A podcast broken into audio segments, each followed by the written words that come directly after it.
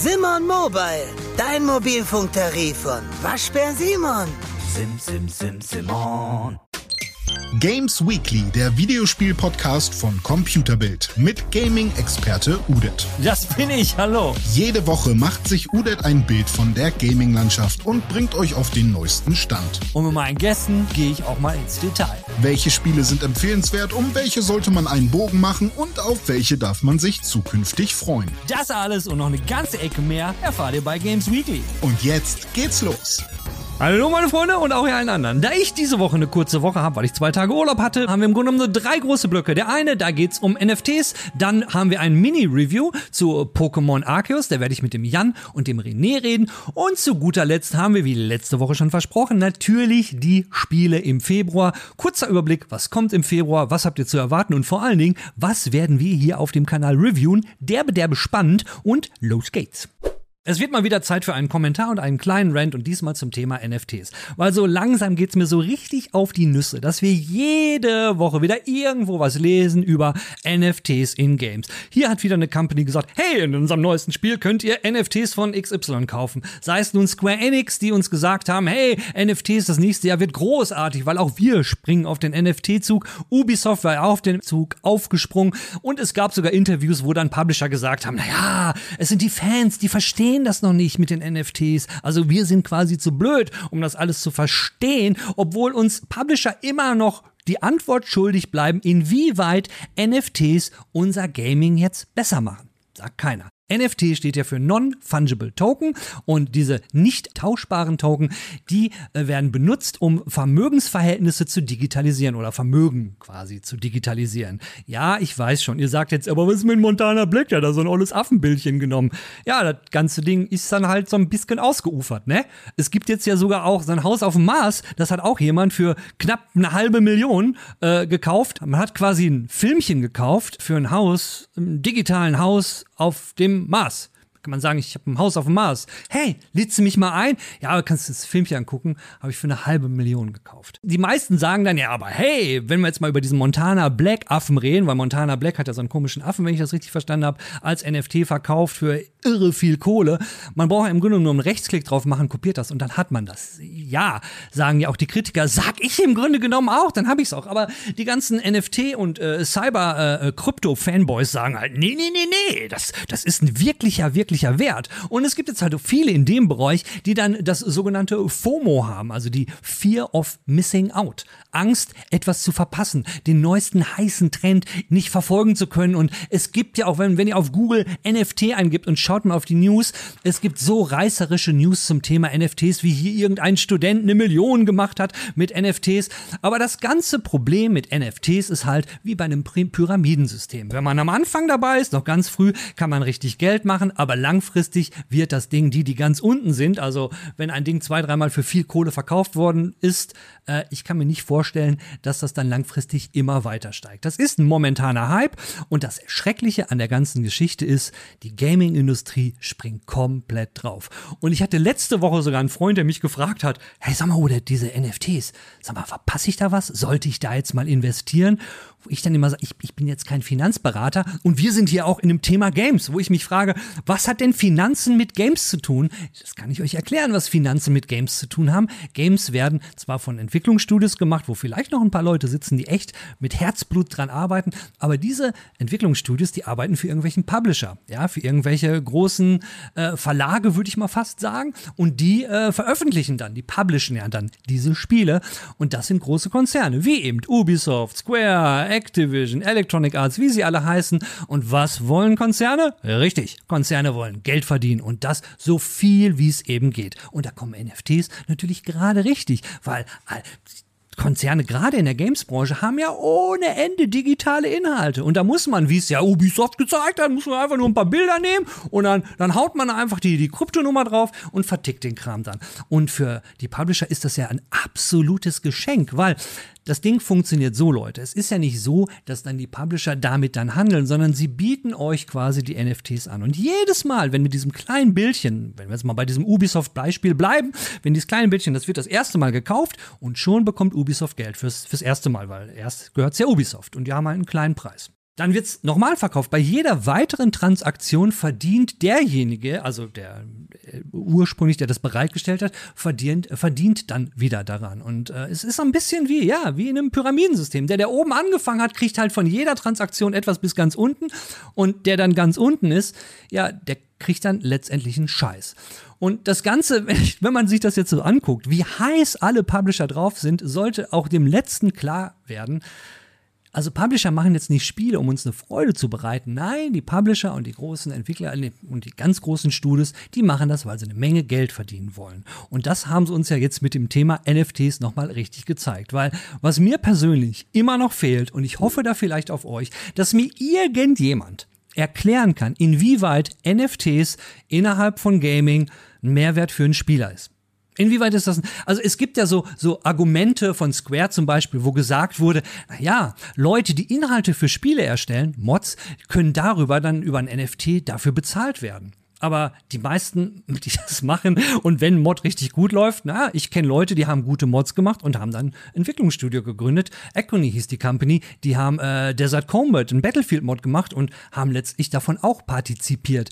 Das sind für mich alles nur vorgeschobene Gründe. Ja, ihr könnt dann Geld damit verdienen oder wie Peter Molyneux sagte in seinem neuen ähm, Kryptospiel, äh, wo man dann quasi im Spiel arbeiten soll. Also ihr arbeitet quasi im Game und macht dann im Spiel Geld. Also es geht im Grunde genommen auch wir, wir sollen halt nicht mehr spielen, weil wir spielen ja falsch, weil wir sollen spielen, um damit Geld zu machen.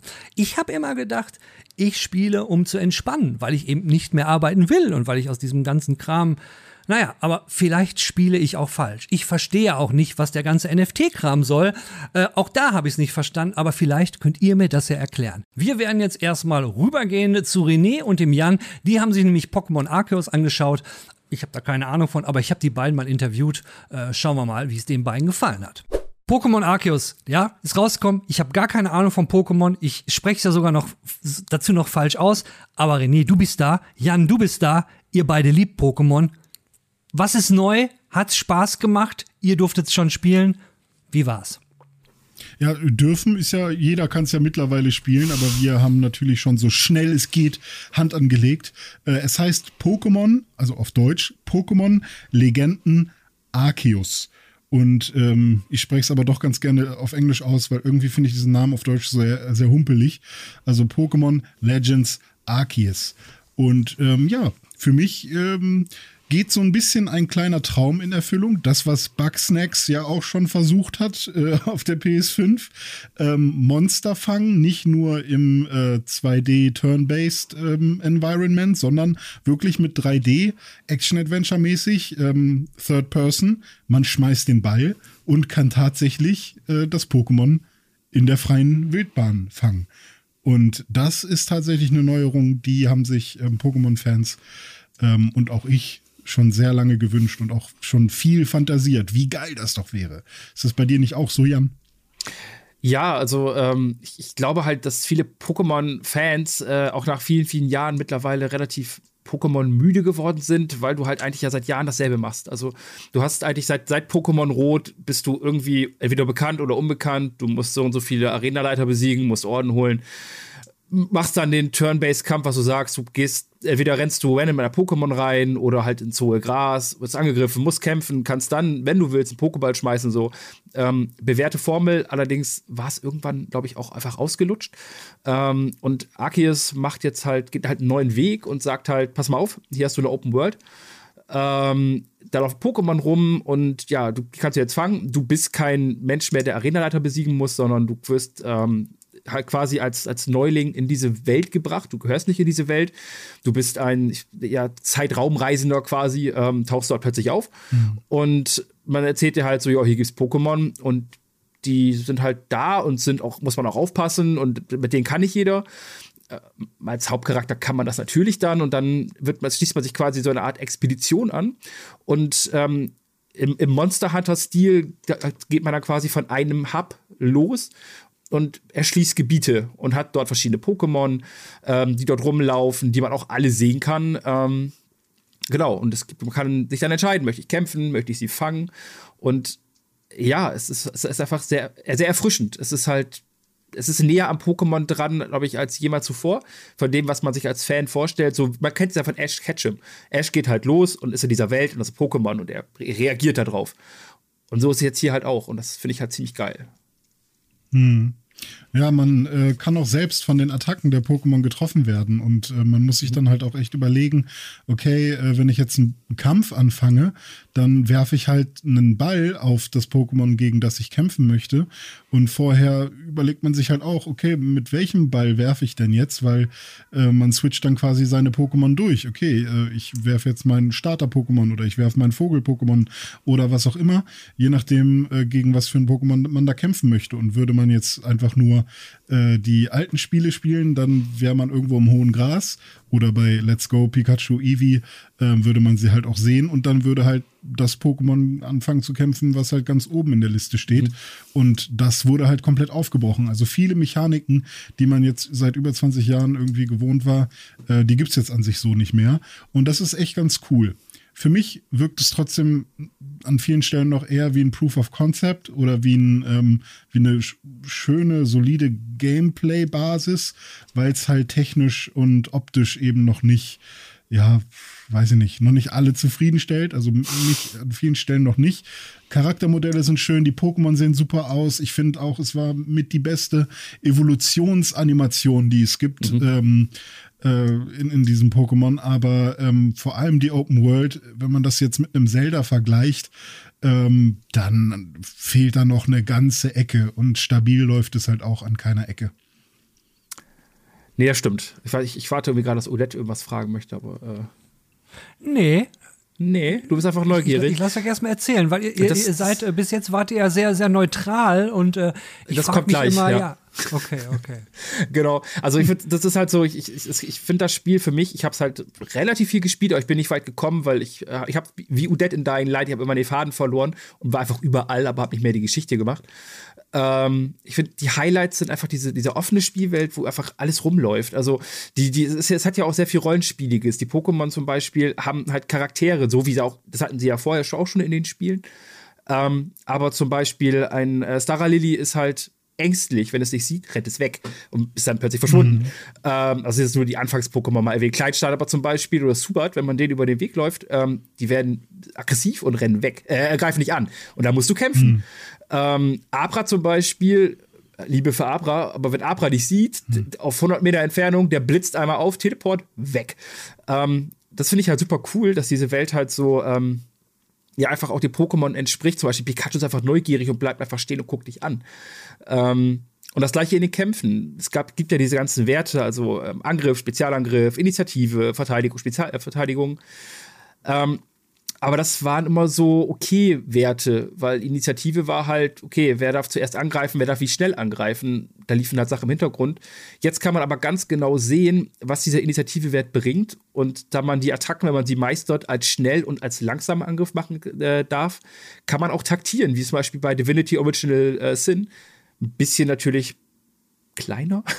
ähm, mhm. Aber zum Beispiel ein Zubat mit hoher Initiative oder halt ein X-Bat da mit hoher Initiative ähm, und einen schnellen Angriff darf einfach mehrfach angreifen als der Gegner, was halt dadurch quasi kompensiert wird, dass vielleicht der Angriff nicht so viel Schaden macht.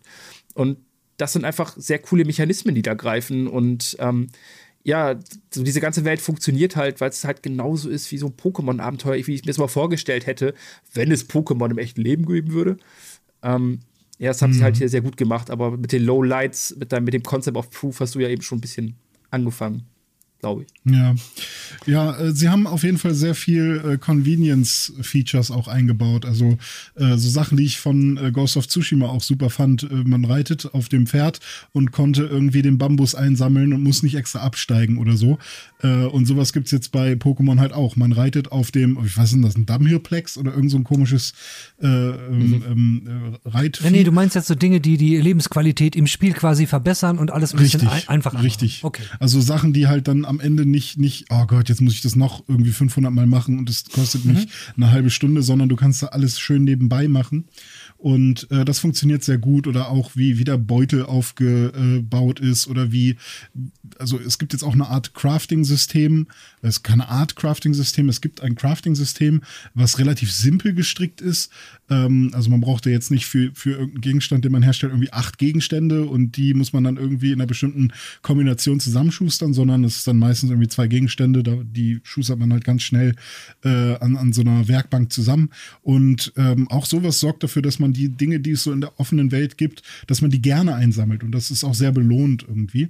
Ähm, ja, was ich halt irgendwie echt schade finde, ist, dass wirklich diese offene Welt, so gerne ich die jetzt bereise und so viel Spaß mir das macht, die Pokémon da zu sehen und wie sie dort leben.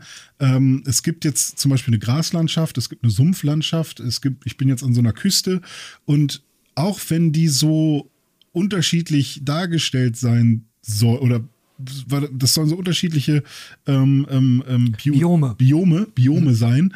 Trotzdem habe ich immer das Gefühl, okay, jetzt ist es hier ein bisschen dunkler. Aber eigentlich sind, immer noch die gleichen Bäume und weiß ich nicht, Texturen sind trotzdem alle matsch. Und ich habe so ein bisschen dieses Skyrim-Gefühl, äh, ähm, ich glitsche und bugge mich die ganze Zeit die, die äh, Felsen hoch mhm. und äh, versuche irgendwo hinzukommen, wo ich eigentlich nicht hin soll. Aber es klappt trotzdem irgendwie. Also da fehlt so ein bisschen der Feinschliff ähm, und ja, weiß ich nicht. Deswegen sage ich, es fühlt sich eher wie so ein Proof of Concept an. So das Gameplay und die Pokémon und äh, da, das, was wichtig ist, da wurde echt viel äh, Aufwand betrieben und das ist alles cool. Aber ähm, ja, weiß ich nicht, die, die Welt an sich, ich glaube, in den nächsten Pokémon-Legenden-Spielen, die dann irgendwann kommen werden, ich kann mir sehr gut vorstellen, dass sie dann vor allem an, den, an, der, an der Präsentation und an den Welten noch arbeiten, weil man darf auch nicht vergessen, Game Freak hat zwar einen Haufen Kohle und die Pokémon Company, aber Game Freak an sich, hat es überhaupt Game Freak gemacht? Fällt mir gerade so auf, muss ich mal gucken. Ähm, aber die sind ja eigentlich schon noch ein sehr kleines Team im Vergleich zu anderen Entwicklern. Und deswegen sind die halt auch nicht so super krass, vor allem in 3D-Spielen. Und ähm, ja, würde mich jetzt tatsächlich mal interessieren. Google ich mal nebenbei. Weiß ich nicht. Also ich, ich, ich jetzt mal die, ich jetzt mal die, die Hassroute. Ich finde die Grafik echt scheiße. Hm. Also ich, ja. ich mag gerade die offene Spielwelt. Also ich mag äh, so die Charaktere und auch jetzt die Städte, also kleine Örtchen, die es da gibt, sind voll okay. Ähm, aber die Spielwelt sieht so scheiße aus. Und das, das, das muss sie eigentlich gar nicht, weil ich glaube, sie wollten halt so ein bisschen diesen Minimalismus frönen und auch ein bisschen vielleicht Richtung Breath of the Wild gehen. Ähm, mhm. Aber Pokémon Schwert Schild sah auch gut aus und das war auch teilweise offen. Dieses Stil hätten sie gerne einfach beibehalten dürfen, meiner Meinung nach, weil das, was jetzt da ist, ist so ein bisschen dieser versuchte Semi-Realismus, keine Ahnung. Ähm, ich finde es echt nicht schön. Also, das ist echt so, die, die Landschaften sind auch einfach langweilig, so bis was ich bisher gesehen habe. Klar, die Pokémon bereichern das Ganze natürlich extrem, aber wenn man jetzt einfach mal diesen Gedanken nimmt, dass die Pokémon nicht da sind, dann ist das halt echt nicht geil. Also das hat eher mhm. so ein bisschen was von, keine Ahnung, äh, Morrowind, The Elder Scrolls. So in diese Richtung, mhm. so, keine Ahnung, vielleicht ein bisschen zu krass. Ähm, das stört mich sehr tatsächlich. Und ähm, ja. mich, mich, mich stört auch, ich habe ja vorhin schon gesagt, ich habe diese Fahrt ein bisschen verloren, weil die Hauptgeschichte ist okay. Ähm, aber da fühle ich mich irgendwie, irgendwie nie stark genug für, weil ich halt auch ein gutes Team haben will. Das suche ich aber auf eigene Faust. Was das Spiel dir aber noch gibt, und zwar in Hülle und Fülle, sind Nebenaufgaben. Und ganz ehrlich, das sind alles Fetch-Quests. Da sind vielleicht ein, zwei Quests bei, wo du sagst, okay, ist ganz witzig. Was du vorhin schon, bevor wir kurz geredet haben vor der Aufnahme, dieses mit den mhm. Die du da suchen musst und so. Ähm, das ist nett, aber das sind solche, such mir dies und jenes Pokémon in der und der Größe. Ich brauche ein Pilz, ich brauche drei Holz solche Sachen, das sind Aufgaben, die hat es halt, keine Ahnung, vor 20 Jahren schon gegeben. Das brauche ich jetzt nicht. Und die, vor allem nicht in einer Welt, die mich dann auch irgendwie nicht triggert, dass ich da weiterspielen möchte oder rumlaufen möchte ohne Ende. Außer, dass eben diese Pokémon da sind. Nur, keine Ahnung, wenn ich irgendwie elf, äh, keine Ahnung, Bidizas oder so gefangen habe oder 15, dann will ich auch nicht immer denselben Weg nochmal ablaufen oder sowas, weil ich irgendwas anderes dort vielleicht suche, weil ich den scheiß Pilz nicht finde. Ähm, mm. Ja, da, da ich glaube, da gibt es einfach andere Größen und Kaliber in der Branche, wo man das hätte besser abgucken können und hätten es einfach weniger gemacht oder sowas. Ähm, ja, es ist halt schade, ja. Ja, abgucken ist auch ein gutes Stichwort. Also ein paar Sachen haben sie sich ja wirklich von, von Zelda meiner Meinung nach auch abgeguckt. Also sei es präsentationsmäßig, die Karte erinnert teilweise echt äh, an Zelda. Äh, viele Sounds äh, erinnern irgendwie an Zelda Breath of the Wild und auch äh, andere Präsentationen Ähm, war ja auch vorher schon so, dass äh, man hat den Trailer gesehen und ein bisschen Pianomusik und schon hat man gedacht, ah, es soll also an Breath of the Wild erinnern, okay.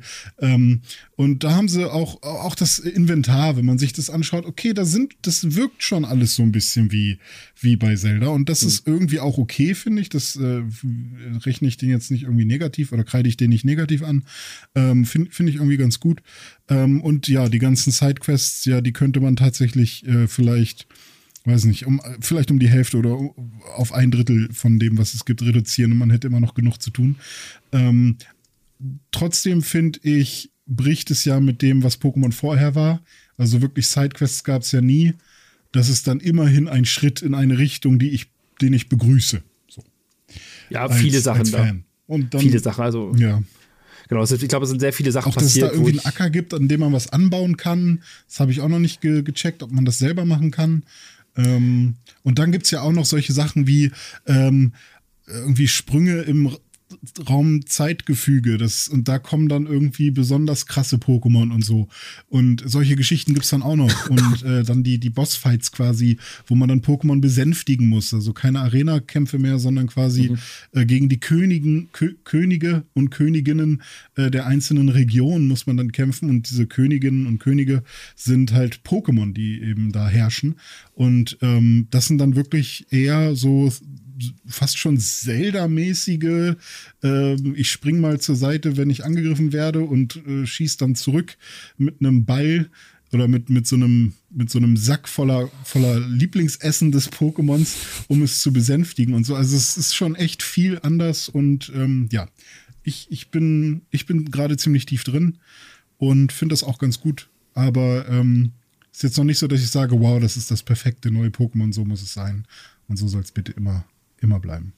Also was mich jetzt wundert, ähm, wie, wie ihr beide erzählt, also ihr habt angefangen und es hörte sich an, oh, die beiden sind total begeistert. Dann kam hm. langsam so dieses Geschmäckle, hm, wie, irgendwie doch nicht? Bei Jan habe ich jetzt so ein bisschen den Eindruck, wenn er damit durch ist, fasst das nie wieder an. und bei dir, René, du möchtest. Und ich frage mich, woher kommt die Motivation? Ist es, ist es immer noch die alte Formel, gonna catch them all, sprich, du willst möglichst viele sammeln und die Sammelleidenschaft ist wieder da? Oder, mhm. oder was ist die Motivation da, da, also, da weiterzumachen? Bei dieser alten Formel muss ich einmal dazu sagen, das hat bei mir noch nie gezogen. Also Gotta catch them all hat bei mir noch nie funktioniert, auch nicht als Kind. Ich wollte nur mein Team haben. Ich wollte meine sechs Pokémon, die ich äh, bis, äh, bis äh, nach ganz oben Level und dann sagt, das ist mein Team, das sind meine Buddies so. Also dieses, ich will alle Pokémon haben, das war bei mir als Kind auch nie äh, das Ziel. Ähm, deswegen bin ich auch heutzutage immer noch sehr negativ eingestellt, was diese ganze EP-Teiler-Geschichte angeht, weil ich habe jetzt teilweise Pokémon schon doppelt äh, sich entwickeln sehen, mit denen ich noch nicht einmal gekämpft habe, einfach nur, weil sie Erfahrungspunkte bekommen von, von Kämpfen, obwohl, ja, ne, weil, weil Erfahrungspunkte halt geteilt werden äh, mit dem ganzen Team. Ähm, aber momentan ist halt das Gameplay an sich die, dieses äh, wahrscheinlich auch ein bisschen Nostalgie, endlich mal die Pokémon in freier Wildbahn zu sehen, endlich mal frei durch die Welt zu ziehen und zu schauen, okay, wo kann ich mich denn hier mal mit welchem Pokémon arrangieren oder wo kann ich denn hier, wo finde ich meinen Kingler? Ich will endlich meinen Kingler haben und so. Ähm, ich will, ich will halt sehen, was, was diese Welt für mich irgendwie ähm, äh, ja, bereit hat und ähm, ja, das, was mich halt ein bisschen negativ stimmt, sind halt, ist halt die Präsentation und die Technik. Der ganze Rest ist, ist halt gameplaymäßig alles fein für mich, so kann ich mit leben. Ähm, und vor allem ist es, ist es endlich nicht mehr nur äh, Standard Turn-Based, was ich auch immer noch fein finde, aber es ist der Schritt in die richtige Richtung. Nur eben Präsentation und Technik ist bei mir eben das, was, was ich noch schade finde, so, dass es nicht geiler ist. Und bei dir, Jan? Alter, das waren sehr viele Infos. Ähm, Sorry. Ja, ich weiß nicht, ich habe halt die, die Pokémon-Magie. Also ich, das ist halt, ich mag, ich, ich mag es, dass die Pokémon rumlaufen, ich möchte sie fangen, ich möchte diese Welt erleben. Ähm, Gerade weil es mir jetzt auch was Neues gibt. Ähm, ich versuche die besten IVs und DVs zu kriegen und äh, irgendwie mein Team stark zu machen. Da ähnlich wie René, halt so mein, mein Stammteam, wo ich halt weiß, okay, über den kann ich richtig rocken hier. Äh, wird schon geil sein, so. Ähm, aber ja, was du auch gesagt hast, also ich glaube, wenn ich durch bin, dann, dann war es das halt auch. Und ich hoffe sehr, dass das halt die Macher auf dieses prinzipiell sehr gutes Spiel mit den sehr vielen guten Ansätzen und Gedanken aufbauen und halt an die richtigen Stellen schrauben, dass die halt die Welt entsprechend aussieht. Weniger Fehler, weniger technische Probleme ähm, und einfach auch ein bisschen mehr andere Spannung von anderen Seiten reinbringen, mehr Beschäftigung und sowas nebenbei noch. Ähm, dann kann das extrem gut werden. Aber bisher ist es einfach ein sehr gutes Spiel, aber für mehr reicht es halt leider nicht, meiner Meinung nach. Mhm. Aber, du meinst, Jan, um da nochmal nachzuhaken, Jan, du sagst, okay, wenn die Dinge geändert werden, dann ist es ein sehr gutes Spiel. Ist es dann das, weil, weil Pokémon-Dinger, so wie ich die einschätze, war ja äh, ne, ein wesentlicher Bestandteil deiner, dein, dein, ich sag mal, deiner Game-Evolution. Äh, Wäre wär das dann auch so ein Wunschtraum bei dir so? So wie, wie ich bei René hatte ich mal das Gefühl, er hat ja gesagt, ah, das wollte ich schon immer mal. Äh, und ist es dann das, das Spiel, wo du sagst, ja, das ne, kann ich dann ja wie so MMO-Style oder äh, keine Ahnung, Game as a Service-Style, da könntest du dann dein Zuhause finden? Nee. Sowas, da, da, da, da, da stehe ich ja generell so gar nicht drauf. Aber ähm, ich sag mal, mit dem, okay. was, wie es jetzt halt läuft in vielen Bereichen, ähm, jetzt einfach mal aus vielleicht andere Sachen wie Story und so ausgeklammert, ähm, kommt es halt dem am nächsten, was ich von einem Pokémon-Meld mir irgendwie wünsche, weil so habe ich es halt damals kennengelernt. Ähm, und das ist halt das, wo ich gerne hin würde mit den Spielen. Aber ja, es ist halt noch nicht ganz da und kommt vielleicht noch. Hm. Ja, ich fände zum Beispiel auch super cool, wenn man quasi die alte Formel mit Arena-Leiter und so weiter auch behält und dass man das, was man jetzt hat, also Legends Arceus nimmt und äh, das wieder in Kanto mal macht und man irgendwie, also in der alten Welt quasi, und dann von Stadt zu Stadt zieht und äh, halt einfach dieses Proof of Concept des Gameplays, so wie das funktioniert, jetzt einfach mal in eine Arenaleiter Top 4, ich möchte der allerbeste sein, äh, Story einbettet, in der Jetztzeit und nicht in einer Zeit, bevor die Leute überhaupt jemals mit Pokémon in Kontakt gekommen sind. Mhm. Ähm, Fände ich halt auch total cool. Und ähm, ich fände es auch sogar noch cooler, würden sie noch mehr mit dieser ganzen Ballmechanik rumspielen, dass es vielleicht noch irgendwie andere Wege gibt, ein Pokémon zu fangen. Zum Beispiel keine Ahnung, ein, ein Affen-Pokémon kann man mit einer Banane irgendwie anlocken oder so. Ähm, also ganz, ganz platt gesprochen. Und ähm, ich weiß, dass es da irgendwie Köder gibt und so, aber zum, da kommt Bugsnacks mit rein, weil für mich war Bugsnacks, als es rauskam, das beste Pokémon, ohne ein Pokémon zu sein, wenn man da die Viecher gefangen hat, indem man Rätsel gelöst hat. Und das fand ich auch mhm. sehr cool. Also für mich hört sich das äh, bis auf die Präsentation und äh, wenn ich Jans äh, Sicht der Dinge richtig interpretiere, die schwache Story, äh, hört es sich doch durchaus nach einer Kaufempfehlung an für all diejenigen, die sagen, ey, Pokémon, ich habe alle, äh, bin ich mit groß geworden, habe ich sowieso immer gespielt. Äh, ist es also, kommt man nicht dran vorbei oder habe ich euch da falsch Vo verstanden? Volle Kanne, würde ich sagen. Einfach nur, mhm. um es äh, erlebt zu haben, um dabei zu sein, um, um zu spüren, wie es auch sein kann und um irgendwie seinen Senf dazu geben zu können und zu sagen, hey, äh, es, vielleicht hat man da noch eine andere Idee, was vielleicht auch cool ist, weil äh, der Diskurs ist, glaube ich, wichtig, ähm, irgendwie jetzt in der Community auch, wenn man halt, wenn einem das was wert ist irgendwie und ähm, ich würde jedem, der irgendwie Bock auf Pokémon hat, da ist das, glaube ich, total cool und, und genau richtig jetzt gerade. noch, uh, Jan, was meinst ja. du? Ja. Ja. ja. Sag mal, ja, dann habe ich an dich eine andere Frage. Wirst du das hohe Gras vermissen oder vermisst du das hohe Gras? Nee, das hohe Gras ist hier mein Freund. Ich kann mich da drin verstecken und mich an Abra ranschleichen und den mit Bären anlocken, bis er dann vor mir steht und nicht, sieht, nicht kommen sieht, wenn ich in diesem Pokéball mit voller Möhre ins Gesicht werfe.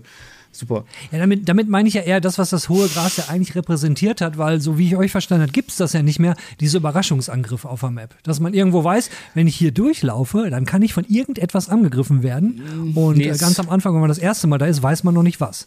Nee, das ist reduziert. Kann auch, es kann sein, dass du in dem hohen Gras, was es dort gibt, so kleine Pokémon hast, dass du nicht direkt sehen kannst, wer das ist.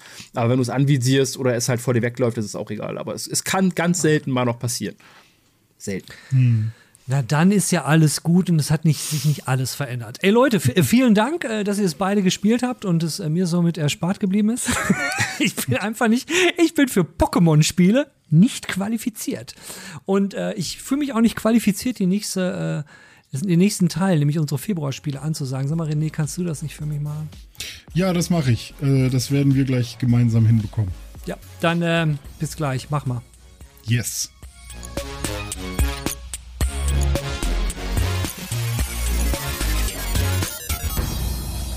Herzlich willkommen, mein Name ist René Deutschmann und ich vertrete UDET in der Anmoderation. Jetzt geht es um die Videospiele im Februar 2022 und ich habe eine neue Streamkamera. Ich bin nicht mehr Hulk. Ich vermisse den Hulk, aber der neue René kann voll geil anmoderieren. Aber wir wollen jetzt direkt loslegen. Wir haben ein paar Spiele, die, die äh, wichtig sind, ein paar Spiele, die ähm, natürlich auch wichtig sind, aber vielleicht nicht alle so auf dem Schirm haben. Ähm, deswegen, hallo UDET, hallo Jan. René. Hallo René. Na? Schön. Welch ja. herzerwärmende Anmoderation. So heiß ich, richtig. Ähm, Life is Strange Remastered Collection kam schon raus am 1. Februar. Äh, seid ihr Life is Strange Fans? Habt ihr reingespielt? Freut ihr euch drauf? Ist das was, was ihr Leuten empfehlt? Ja, hören wir doch mal, was der Jan dazu sagt. ich bin raus. Ey, es, ich, werde, ich werde wahrscheinlich irgendwie von der Community gesteinigt werden oder so, aber ich habe es nie gespielt. Ich habe irgendwie immer nur so eine Stunde angefangen und dann aufgehört was eigentlich irgendwie, keine Ahnung, ein Frevel ist, weil es ist halt super geiles Story-Game soll es sein. Meine Freundin sitzt immer schon so mit, so einer aufgerollten Zeitung hinter mir, von wegen, ich spiele das endlich. Ähm, vielleicht jetzt in der Remaster Edition oder sie haben ja einiges geändert, mhm. habe ich gelesen. Ich habe die Pressemitteilung gesehen und äh, ja, neue Dinge. Ich würde sagen, ich werde es irgendwann mal spielen, aber machen wir uns nichts vor. Ich wüsste nicht wann. Aber ist, glaube ich, ja. geil. Hast du es durchgespielt? Den, den ersten gespielt? Teil kann ich, kann ich zumindest auf jeden Fall empfehlen, weil da gab es mit dieser Rewind-Funktion äh, auch noch Gameplay-mäßig ein bisschen mehr als in den späteren Titeln. Mhm. Da habe ich dann immer nur kurz reingespielt und dann doch wieder liegen gelassen. Ja, im ähm, Remaster ist ein Story-Spiel, oder? Das ja, ist doch Story ist da wichtig, richtig? Kommt, ja, es ist quasi, wenn, wenn du möchtest, äh, könntest du sagen, es ist Telltale von Square. Ja, aber dann müssten wir im Grunde genommen, Jan, weil wir haben ja gerade ein Spiel getestet, wo eine Menge Story war und ne, gut, auch ein bisschen Action. Dying Light ist ja, kann man ja heute sagen, das ist, ist, ist ja raus. Wir, wir nehmen das ja hier an einem Mittwoch auf und da sind wir noch unter, unter Embargo. Aber von uns ja das Dying Light Review da und da war auch eine Menge Story. Und bevor ich mir sowas antue wie Life is Strange, dann spiele ich lieber Dying Light 2. Ja, aber muss ja, das ist ja auch das nächste Spiel auf der, auf der Liste, deswegen äh, haut doch mal raus, Jan. Jan fängt an. Äh, womit? Mit Dying Light?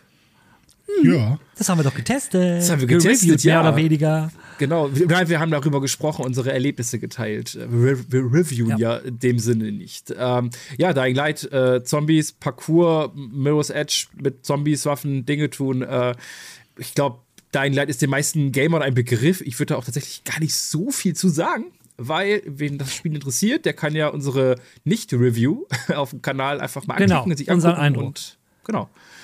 Eine Mini-Frage habe ich ja aber doch noch, weil äh, es unterscheidet sich ja vor allem zum ersten Teil durch dieses Feature der, der Stadt, die sich verändert, je nachdem, was für Entscheidungen man trifft. Äh, wie ausgeprägt habt ihr das empfunden? Findet ihr es gut? Findet ihr es schlecht? Also man wird ja langsam rangeführt, äh, wenn ich da mal so reingrätsche, ähm, dass du erstmal so, so, so, so kleine Möglichkeiten hast, wo ich am Anfang immer noch gedacht habe, ich will jetzt auch nicht zu viel verraten, weil wir möchten hier gar nichts spoilern, weil das ist echt scheiße, wenn man bei Dying Light was spoilert, weil die, selbst die Side-Missions sind echt, teilweise echt witzig. Aber kommen wir mal kurz zurück. Du wirst langsam rangeführt mit, hey, alles, was du machst, hat hier eine Auswirkung. Und das geht halt los mit, mit so, so kleinen Sidequests, wo die Leute sich dann anders verhalten, nicht mehr da sind, bis hin zu, dass du in der Story-Mission äh, eine Entscheidung machst, wo ich persönlich jetzt schon neuen Spielstand angefangen habe, um nochmal zu der Stelle zu spielen, nur um zu sehen, was passiert, wenn ich mich da anders entscheide. Das mal so rein storymäßig. Aber parallel das, das reicht dazu, eigentlich schon, weil das nee, sagt nee, ja schon aus, dass das irgendwie äh, intriguing ist und Bock ja, macht. aber nicht? die Stadt verändert sich auch so, dass du jetzt nicht nur äh, der, die Story anders läuft, sondern optisch verändert sich die Stadt, weil es gibt zwei Fraktionen. Es gibt einmal den Bazar, äh, die Leute da, und es gibt die, die Peacekeeper, die PKs. Ähm, und du kannst dich halt einer von beiden anschließen und dementsprechend kannst du halt Gebäude einnehmen und die werden dann verstärkt im Look von der Fraktion, für die du dich entscheiden hast und entschieden hast und dementsprechend verändert sich die Stadt dann auch. Hm. Also Pressekonferenz, PK oder wie heißt? Mhm, ja. Mehr dazu in der Review, dann, in der Nicht-Review. So. Player Killer für mich. Februar kommt aber auch ein Spiel raus. Äh, das nennt sich Sifu. Und ich glaube, da seid ihr auch gerade dran, wenn man das sagen darf, das mal auszuprobieren. Sagen wir, also wir dürfen sagen, dass, was, äh, dass wir dazu auch einen ersten Eindruck machen. Also nicht einen ersten Eindruck, wir machen ja keine Reviews, wie Jana schon gesagt hat, sondern wir berichten, wie uns das Spiel gefallen hat. Ja? Und wer mhm. unser Beuteschema mag, der mag uns zustimmen oder auch nicht. Ähm, da machen wir aber nicht was Großes zu. Was ich aber schon mal sagen kann, als ich die Trailer von Sifu schon gesehen habe, war ich schon total geflasht. Äh, da ich unter Embargo stehe, darf ich über das Spiel nichts sagen. Aber, Aber was Jan, ich sagen kann ist, es hat Ja. schon, es, ich habe ich hab derbe Spaß dabei, das Spiel zu testen. Achso, richtig. Aber Jan, sag, sag du mal ganz objektiv, ohne eine eigene Meinung oder so, worum geht's da genau? Äh, ja, man, man spielt halt äh, einen, einen Charakter, äh, der quasi auf einer, ich sag mal, auf einem Rachefeldzug ist äh, gegen böse Menschen. Und ähm, Streamer durften das Spiel ja auch schon ein paar, vor ein paar Wochen äh, zeigen, ein Kapitel lang. Und ja, man, man kämpft sich quasi durch, durch Areale, durch Gebiete, immerhin zu einem Boss, versucht den halt irgendwie dann zu besiegen im Kampf. Ähm, aber das Ganze ist halt ein bisschen, es ist halt zum einen super stylisch, es ist halt minimalistisch gezeichnet, also die Grafik ist halt ein bisschen runtergedampft, dafür halt, ja, wie gesagt, sehr, sehr stilistisch. Dazu dann musiktreibende Bässe, dass man halt ein bisschen in diesen Flow reinkommt zu kämpfen. Und das Ganze ist halt ein Roguelite ähm, im Sinne von, wenn du stirbst, bist du nicht sofort tot, sondern du alterst. Das sprich, du fängst, glaube ich, mit 18 an oder so oder 20. mit Kein- weiß nicht 20, gerade. mit 20 fängst du an. Irgendwie sowas, ähm, genau. Und wenn du stirbst, wirst du halt ein Jahr älter. Stirbst du nochmal, wirst um zwei Jahre älter, immer so weiter. Und das Spiel oder dein, dein Durchlauf endet halt erst, wenn ähm, halt, ja, wenn du ein gewisses Alter erreicht hast und nicht mehr kämpfen kannst.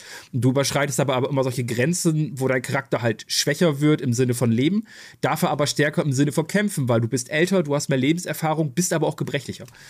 Genau, aber worum Okay. es genau geht, was dort so passiert, dazu kommen wir dann äh, zu einem späteren Zeitpunkt dann genauer. Ähm, ja. Wer auf Eastern steht, kann ich aber nur sagen, das Spiel, aus dem Spiel trieft Style. Das ist alles so unglaublich stylisch. Und wer diesen speziellen Style mag, der, der wird, ähm, das sieht schon, und das kann man allein schon vom Trailer sagen, es ist, wenn die kämpfen, es sieht aus wie tanzen. Es ist super, super klasse. Sei ruhig, Telefon. Ich freue mich drauf. Äh, am gleichen Tag, immer noch der 8. Februar, kommt ein Spiel raus, worauf ich mich so ein bisschen freue. Eigentlich müsste ich mich tierisch drauf freuen, nämlich Olli Olli World. Ich habe die ersten beiden Olli Ollis äh, durchgesuchtet, sowohl vom ähm, Gameplay, vom, von der Snappiness, vom Tempo, äh, von der Härte des Spiels, als auch vom Soundtrack, wo ich ganz viele Künstler kennengelernt habe, äh, die ich heute noch in meinen Spotify-Playlisten und teilweise sogar auf CD hier rumliegen habe. Ähm, hat mir da ganz viel gefallen. Ähm, jetzt, also Olli Olli World Skateboard-Spiel, aber in 2D. Jetzt kein 3D Tony Hawk, wie man sich das sonst so vorstellen könnte. Oder Skatebird, falls das jemand gespielt hat jetzt. Kam ja irgendwann auch raus. Ähm, und Olli Olli World ist immer noch ein quasi 2D äh, Skateboard-Spiel. Nur die Grafik ist jetzt nicht mehr pixelig, sondern hat einen kleinen ähm, ja, Push bekommen. Aber ist so ein bisschen wie bei Nidhogg äh, und Nidhogg 2 dann. Es scheiden sich so ein bisschen die Geister, ob man den Grafikstil jetzt geil findet. Und am Nidhogg-Grafikstil bin ich irgendwann dran gewachsen. Den fand ich dann irgendwann auch cool, auch wenn alle so aussehen wie Homer.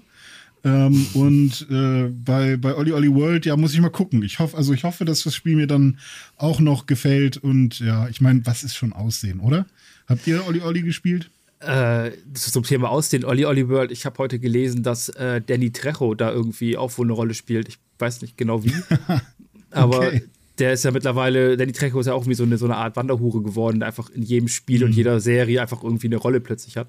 Ähm, Oder wenn weiß einen. Mexikaner braucht, dann muss er dabei sein, ne? ist echt so, oder? Das ist so Klischee-Mexikaner für die meisten Entwickler, glaube ich. Äh, ich. Ich weiß nicht, ich habe es gesehen. Ich, ich werde es mir mal anschauen. Ähm, ich habe die von den Teilen davor irgendwie sind die mir vorbeigegangen. Ich weiß auch nicht wieso. Ja. Also ich habe das erste Olli Olli gespielt, äh, ähm, das standardmäßig. Ich, ich, ich wollte es länger spielen, aber es ist halt brutal hart. Also Respekt, René, dass du es so lange gespielt hast. Irgendwann, bei mir war die Frustgrenze so groß, dass, dass ich würde gerne besser sein und weiterkommen, aber dafür muss ich noch so viel, oh, scheiß drauf, ich habe keinen Bock mehr. Ich werde mir aber äh, äh, Olli Olli World, ich habe es gesehen, hat sofort ein paar Boxen bei mir getickt und es wird mal wieder Zeit für ein, ein gutes Skateboard-Spiel. Und ich will jetzt nicht sagen, dass Skateboard kacke war. Skateboard war ziemlich witzig, aber hatte auch so seine Macken. Ja, also, Ja. und das war auch nur ein ganz klitzekleines Team, Skateboard. Und war auch so ein Überraschungserfolg. Also, ich denke, die Zeit äh, ist reif für Olli Olli World. Ich bin, ich bin gespannt. Ähm, aber ich weiß halt auch nicht, ob ich dafür wirklich sofort Geld ausgeben würde. Ich glaube, es ist eher ein Spiel, wo ich mal warte, bis das entweder im Game Pass ist oder irgendwie günstig ist. Falscher Äh, Monat. kennt ihr A Memoir Blue? Das sagt mir nämlich gar nichts. Das kommt am 10. Februar raus. Im Zweifel würde ich das skippen. Was mich nämlich total interessiert ist Crossfire X. Was ist Crossfire X? Ich habe viel davon gehört. Ich habe noch nie Erfahrungswerte äh, davon äh, mitbekommen von Freunden. Äh, das ist ja irgendwie das japanische Counter-Strike, irgendwie so. Auch Ich nicht. habe keine Ahnung. Ich hab, weiß nicht, wovon Okay. du. Tut, tut mir leid. Okay, Crossfire X, äh, das japanische Counter-Strike, kommt quasi jetzt auch hier zu uns. Und äh, am 10. Februar für Xbox One und Xbox Series X und S. Und da bin ich mal gespannt, wie das sich hier in Europa und auch im, äh, in Amerika dann ähm, ja, äh, niederschlägt und ob das dann auch eine riesige Fangemeinde bekommt und ob, ja, keine Ahnung, jetzt Call of Duty und ähm, keine Ahnung, Apex Legends Spieler plötzlich sich alle auf Crossfire X äh, schmeißen oder ob es einfach hier untergeht und äh, niemand Crossfire X spielen wird. Ich gebe mal einen Tipp ab, ja. Als, als, als passionierter äh, ähm, ähm, Counter-Strike-Spieler und, und Battlefield-Nerd, in einem halben Jahr wird keiner mehr über das Ding reden. Von jemandem, der nie sein. Counter-Strike gespielt hat und Battlefield nach Wake Island auch Schluss gemacht hat. Ich sage jetzt mal ein paar Namen, die mir nichts sagen. Vielleicht äh, juckt's bei euch dann irgendwie. Ähm, Edge of Eternity, Lost Ark, Inferno. Also, Moment, Moment, Moment, Ark, Lost, Lost Ark, Lost Ark. Ne, das ist, ist, ist, ist, äh, das müssen wir eigentlich gar nicht erwähnen. Das läuft jetzt ja über Amazon, kommt das, war ja ewig lange in Korea, ist schon ewig lange äh, draußen, kommt jetzt endlich bei uns über Amazon. Äh, ist ein Action äh, wie Diablo von oben drauf, aber ab und zu mit wunderschönen Perspektivwechseln, extrem vielen Gegnern. Äh, riesen, riesen Welt. Aber ich habe so ein bisschen das Gefühl, auch wenn man so, so den, den Hype-Level ähm, im Netz so sieht, der Zug ist abgefahren. Der Zug ist einfach abgefahren. Ähm, Dungeon Crawler in dem Sinne, es gab jetzt äh, Diablo 2 Resurrected und ich glaube nicht, dass Lost Ark noch viel, noch viele Leute. Also mein Hype-Level, der war vor anderthalb Jahren mal hoch. Ich habe kein Interesse mehr an dem Ding. Jan auch nicht. Ja, Interesse schon, aber äh, das bisschen Zeit, was ich habe, werde ich nicht mit Lost Ark füllen. Ähm, vielleicht mal irgendwann so, aber ja, nö. Was Udet schon sagt, so vor ein, ein Jahr, anderthalb Jahren war ich so, wow, okay, es sieht fett aus und mittlerweile ist so, ach ja, Lost Ark kommt ja auch noch raus, Mensch, ist ja schön. Ich guck's mir jetzt mal nebenbei so ein bisschen an. Es ist komplett an mir vorbeigegangen. Juckt mir gerade nicht. Sorry, Leute. Dynasty Warriors 9 Empires. Lass doch was am 15. Februar. Ich müsste die ersten acht spielen. Warum, warum ist Dynasty Warriors 9 Empires? Ist das jetzt irgendwie ein. Also, Empires-Spiel klingt ja eher so Strategie, Aufbaustrategie mit was auch immer. Interessant. Ich möchte gerne von euch wissen: Spielt jemand die Assassin's Creed Ezio Collection? Die Ezio Collection habe ich auf Platin durchgespielt. Wieso? Ah, also gibt mal? es die schon. Ah ja, Ja. sie kommt nämlich für Switch nochmal heraus. Ja, ja, genau. Für die Switch kommt die jetzt Nee, nee. nochmal, aber die. nee. Wir reden doch nicht über Ports in der Februarliste. Ja, ich will jetzt nicht reinreden, aber dann wird's zu viel. Ja, ich bin schon fast ganz unten, weil jetzt kommt am 18. Februar, wir sind schon in der Mitte angekommen, ein Videospiel, was, glaube ich, ganz viele ganz lange sich schon äh, erhofft haben. Tetris Ähm, 2. Und Tetris 2. Und ähm, ich habe es erst im, äh, im Nachhinein gespielt und es gibt Spelunky es, 3. Es gab im Jahr 2017 den Vorgänger, der, da musste man sich entscheiden, spielt man Zelda Breath of the Wild oder äh, Horizon Zero Dawn. Und jetzt kommt Horizon Forbidden West. Und ich habe gehört, dass es da natürlich auch bei Computerbild was zu geben wird. Wir werden was dazu machen. Ähm, jemand, der hier äh, Teilnehmer ist, und das bin nicht ich, ist, ist, ist, äh, ähm, könnte theoretisch mehr sagen, darf es aber nicht, weil er unter Embargo steht. Aber wir sind dran und von uns wird was Fettes kommen. Ihr Ja, könnt darüber ja gerne ja reden, wenn ihr wollt. Ich halte einfach die Klappe. Das ist voll okay für mich. Ja, ja, ja. Sagen Hm. Ja, wir mal ich freu so, wir, wir haben ja, wir haben ja, ähm, so, wir planen ja immer unsere Reviews und wer spielt was und es muss ja Zeit verteilt werden. Und der Grund, warum ich mehr Dying Light 2 spielen musste und Jan zum allerersten Mal weniger in einem Review-Spiel gespielt hat als ich war, es gibt da noch ein anderes Spiel, auf das er sich auch vorbereiten muss. Ich will jetzt nicht unbedingt sagen, dass es Horizon äh, ne, Forbidden West ist, weil da stehen wir unter Embargo. Aber es könnte sein. Könnte sein. Ja. Es ist auf jeden Fall eines der Videospiele und vor allem eines der wenigen Videospiele, was mir tatsächlich mal ein bisschen mehr Bock macht, die Unterwasserwelt zu erforschen. Das hatte ich das erste Mal ein bisschen mehr bei Super Mario World vielleicht. Dann als nächstes bei No Man's Sky. Und, ah, okay, äh, hier, wie heißt es? Ähm, das Spiel, wo man Subnautica. auf dem Wasser. Ja, Subnautica, Subnautica. natürlich. Ähm, und jetzt vielleicht auch hier mal wieder. Ich bin echt gespannt. Aber Also es ist ja auch so ein Ding, was da jetzt kommt. Ne? Das ist ja das, was Sony immer schon fantastisch konnte und das ist großartige Singleplayer-Experiences. Das sagen ja auch viele jetzt, als es darum ging, ah, okay, warum kauft Sony jetzt auf einmal Bungie? Was soll denn der Kram und warum ist denn das so teuer, wenn wir das mal kurz aufgreifen? Sony kauft sich damit ja Multiplayer. Und zwar einen Titel, der im Multiplayer absolut hart rockt, weil ich meine, machen wir uns nicht vor.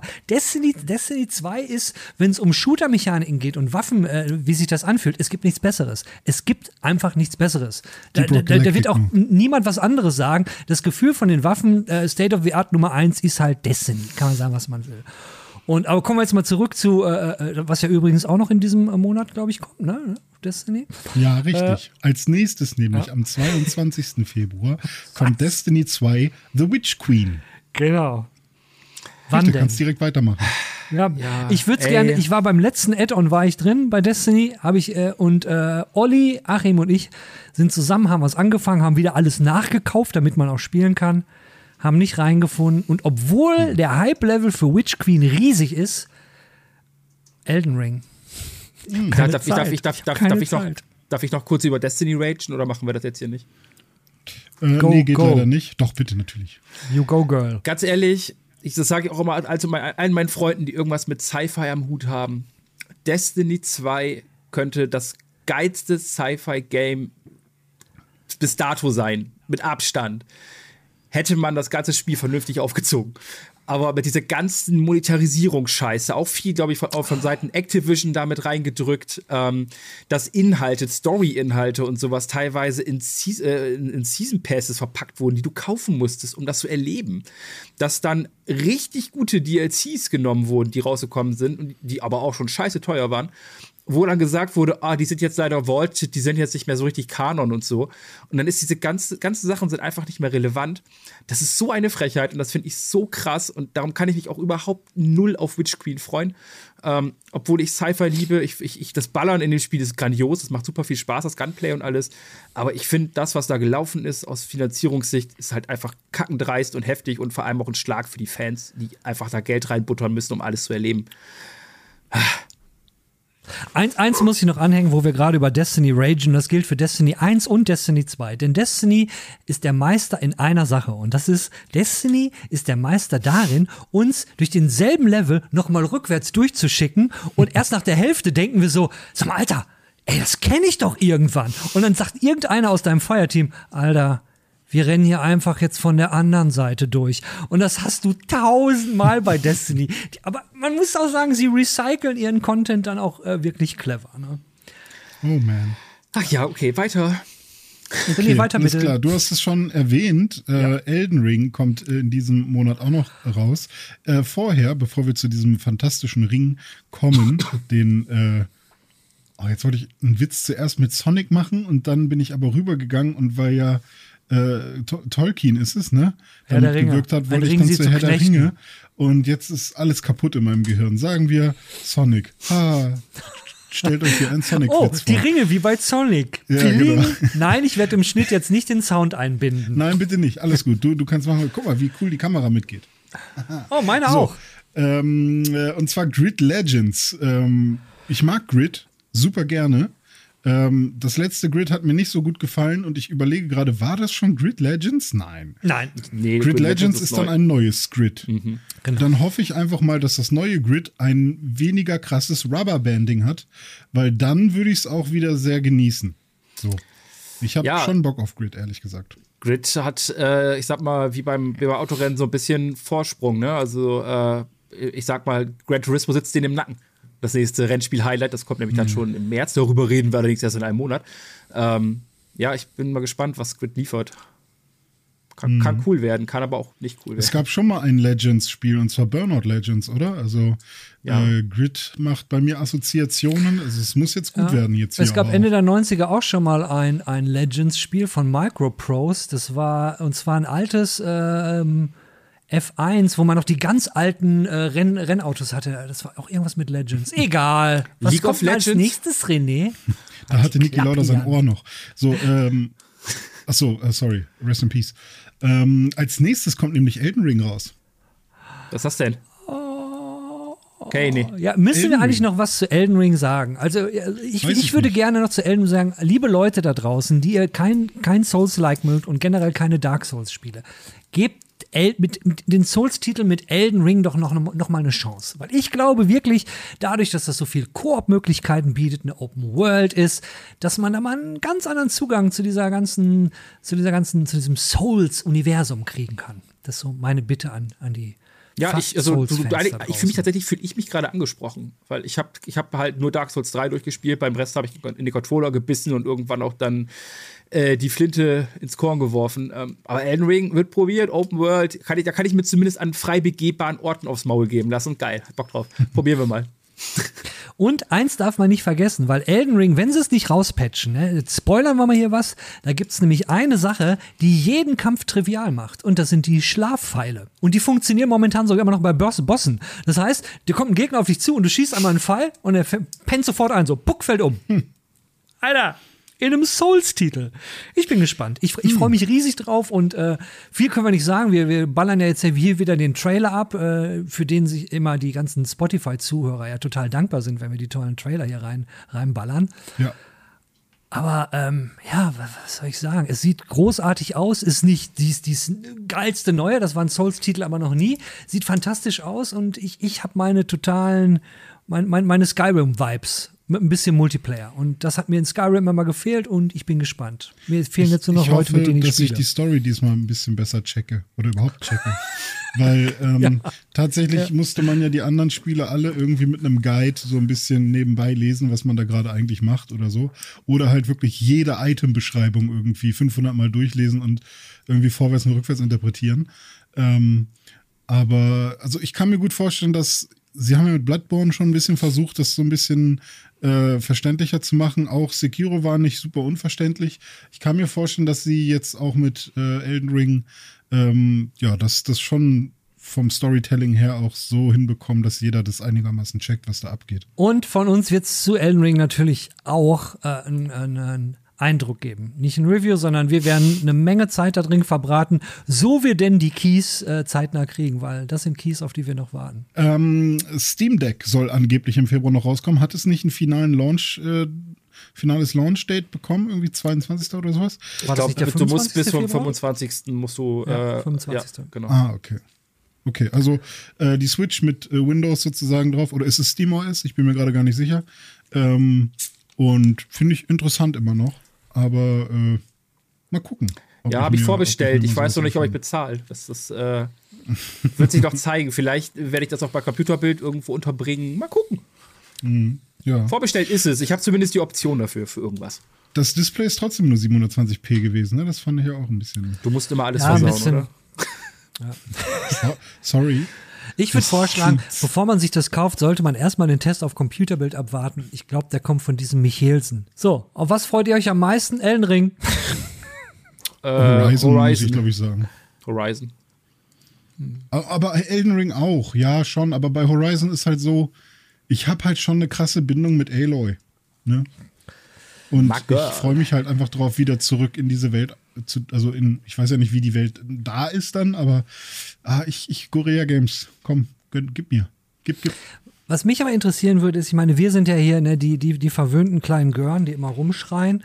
Aber da draußen gibt es Leute, die müssen sich diese Spiele alle selber kaufen. Was mich interessieren würde, liebe Leute, die euch das jetzt anguckt oder anhört, holt ihr euch all die Knaller, die jetzt im Februar kommen, alle im Februar? Oder wartet ihr? Oder wird nur ein Spiel im Februar gekauft?